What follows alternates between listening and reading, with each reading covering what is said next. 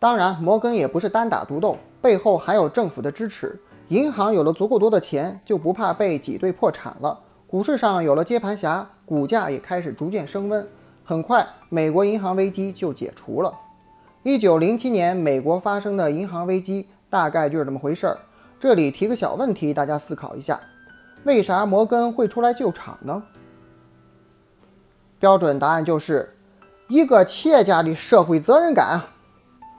不管你愿不愿承认，生意场没那么多无私奉献、救人于水火的超级英雄。一个精明的资本家愿意拿出那么多钱投在已经非常危险的市场，如果不是在做慈善，那肯定还是因为利益。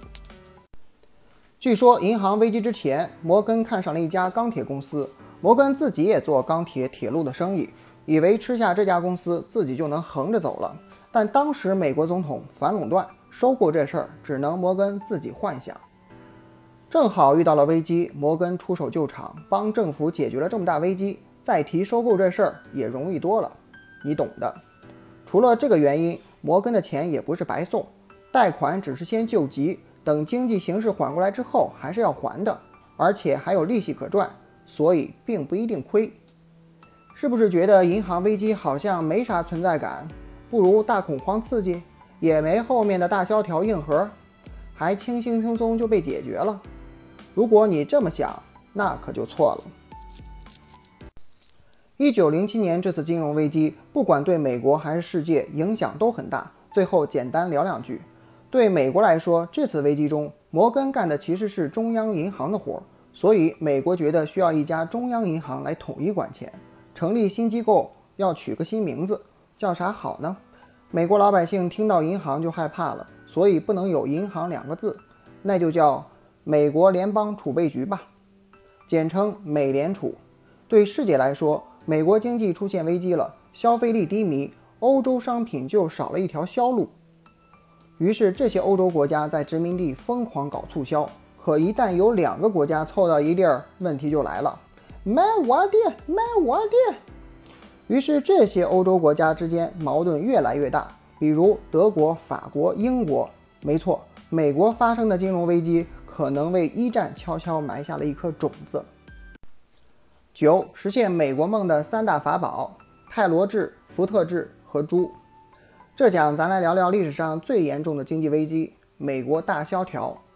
这次危机发源于美国，又传播到了欧洲，后来几乎传染了全世界。美国是被欧洲逼出来的国家，所以可能总觉得欧洲欠他二百块钱，对欧洲就没事儿就卡油，有事儿就甩锅。这一来而去，就间接造成了大萧条。那么这场严重的危机是到底咋来的？大萧条中的世界究竟有多惨？人们从中又得到了什么启发？想搞懂这些，咱先整体了解一下。这次危机大致分为四个阶段：柯立芝繁荣、大萧条、关税战、罗斯福新政。然后咱再来一步步看这个故事。今天先讲美国嗨起来的那一段，颗粒之繁荣。这事儿得从一战说起，背景一战。在美国的对岸，欧洲有个热血青年干掉另一个国家的领导人，这就是著名的萨拉热窝事件。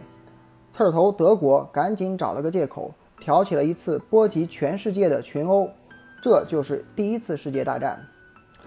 两边，一边是奥匈、德国、意大利的同盟国，另一边是英国、俄国、法国的协约国。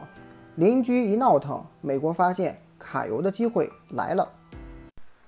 一靠邻居发财，邻居欧洲打得热火朝天，美国看着看着，突然看出了商机。我猜到了，老大本赚没了。美国跑到欧洲，但谁也不得罪，而是保持中立，两边卖武器发战争财。住手！先来领武器。另外，欧洲人都上了战场，谁来种地？吃不饱饭，哪有劲儿打架斗殴？于是，美国又抓住了机会，出口农产品。既赚了钱，还发展了农业。如果你以为这就行了，那只能说明你太不了解美国了。美国觉得欧洲那片火烧的还不够旺，又借钱给英法鼓劲儿加油，静等他们战后还钱。都这熊样了，还不买皮肤？最后，美国还参战成了战胜国，又捞了一笔赔款。来，去我家吃鸡。